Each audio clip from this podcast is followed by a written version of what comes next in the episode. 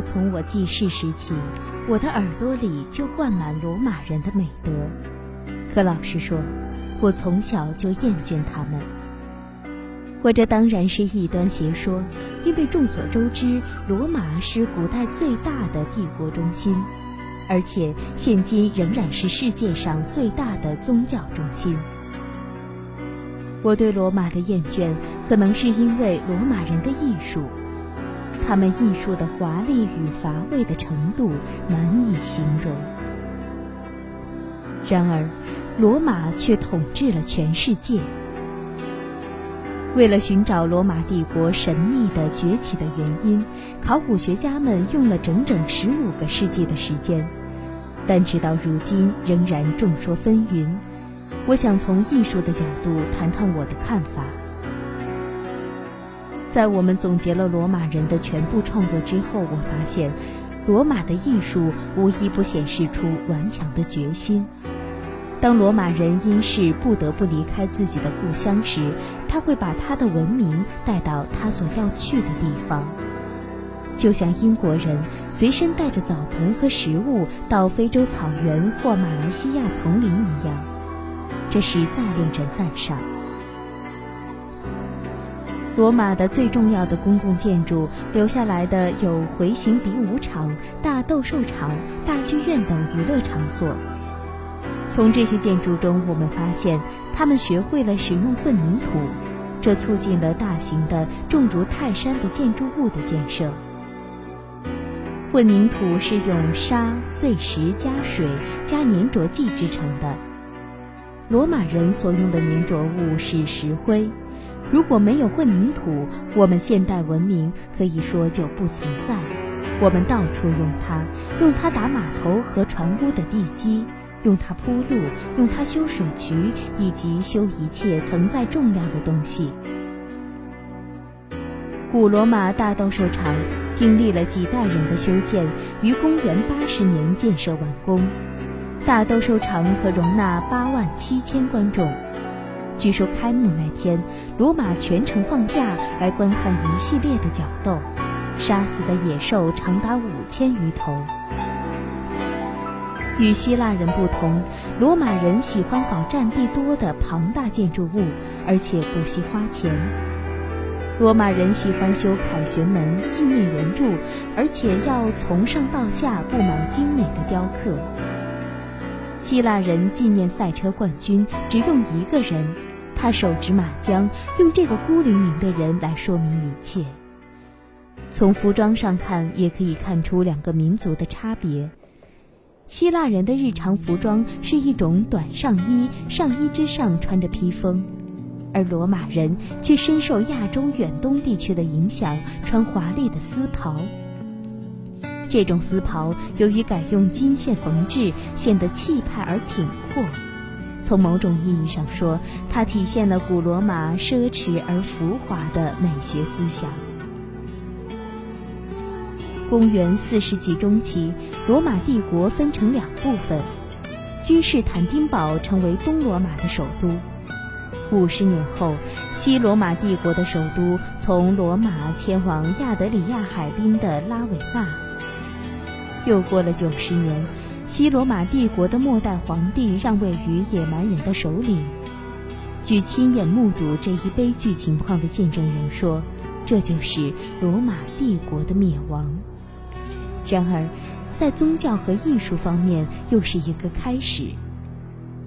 说来不可思议，一开始基督教只是在罗马布道的十几种来自亚洲和非洲的神秘宗教之一。但他后来却成了罗马帝国的国教。早期的基督教认为艺术是颓废的、奢靡的，他们严守戒律，反对为一切活物雕像或画像。后来，新宗教开始鼓励建筑、金属加工、纺织和刺绣，这是因为基督教徒们的盛世活动需要有祭器。他们的僧侣需要穿衣服，他们进行礼拜需要有房子。君士坦丁大帝立基督教为国教后，即把罗马帝国的首都、罗马帝国的政治、宗教、艺术中心迁往拜占庭，该地也因此改名为君士坦丁堡。到了公元402年，懦弱的西罗马帝国的霍诺流皇帝放弃古都罗马，逃往拉韦纳，基督教的艺术史于是揭开了新的一章。君士坦丁大帝在拜占庭定都时，拜占庭已是个很古老的城市了。它始终是罗马这个基督教帝国的首都，一直到1451年被土耳其人破城而入。在土耳其入侵之前，是拜占庭艺术最繁荣的时期。他的最大成就在首都之外，要数威尼斯圣马可大教堂。在拜占庭本地，则属圣索菲亚大教堂。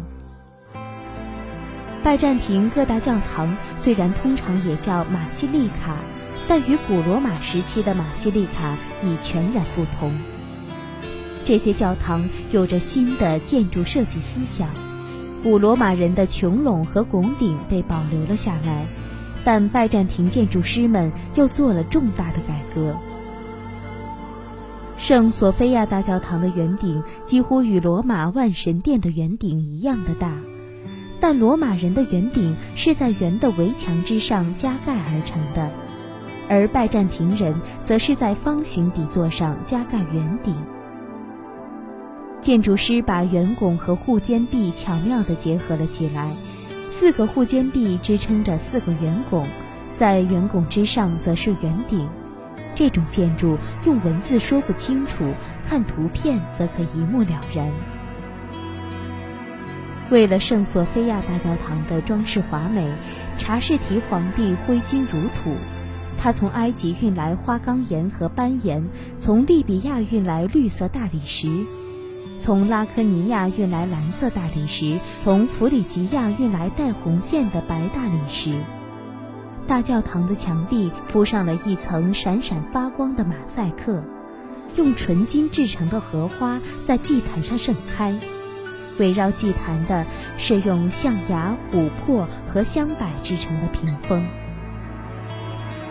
拜占庭的雕刻从来没有达到西罗马帝国的水平。摩西十诫中的第二诫就是不可为自己雕刻偶像。这样一来，严重的阻碍了雕刻的发展。牙雕师傅和画家，即便可以不受神职人员的干预，但他们并没有选择题材的自由。由于受可见与不可见的恐惧支配，艺术家的精神已非常麻木，他们不得不遵守那些深明宗教教义的人立下的规矩。经验也告诫他们，事事都要小心，因为，他们虽然看不见皇宫里的帝王，可他们的一举一动都逃不过帝王的眼睛。其后果是，艺术与其说适宜于基督教徒光顾的礼拜堂，不如说更适宜于存放死人遗骨的地方。当艺术堕落到了死人遗骨堂的时候，它距离人就愈来愈远了。这就是为什么拜占庭的艺术更容易衰落的原因。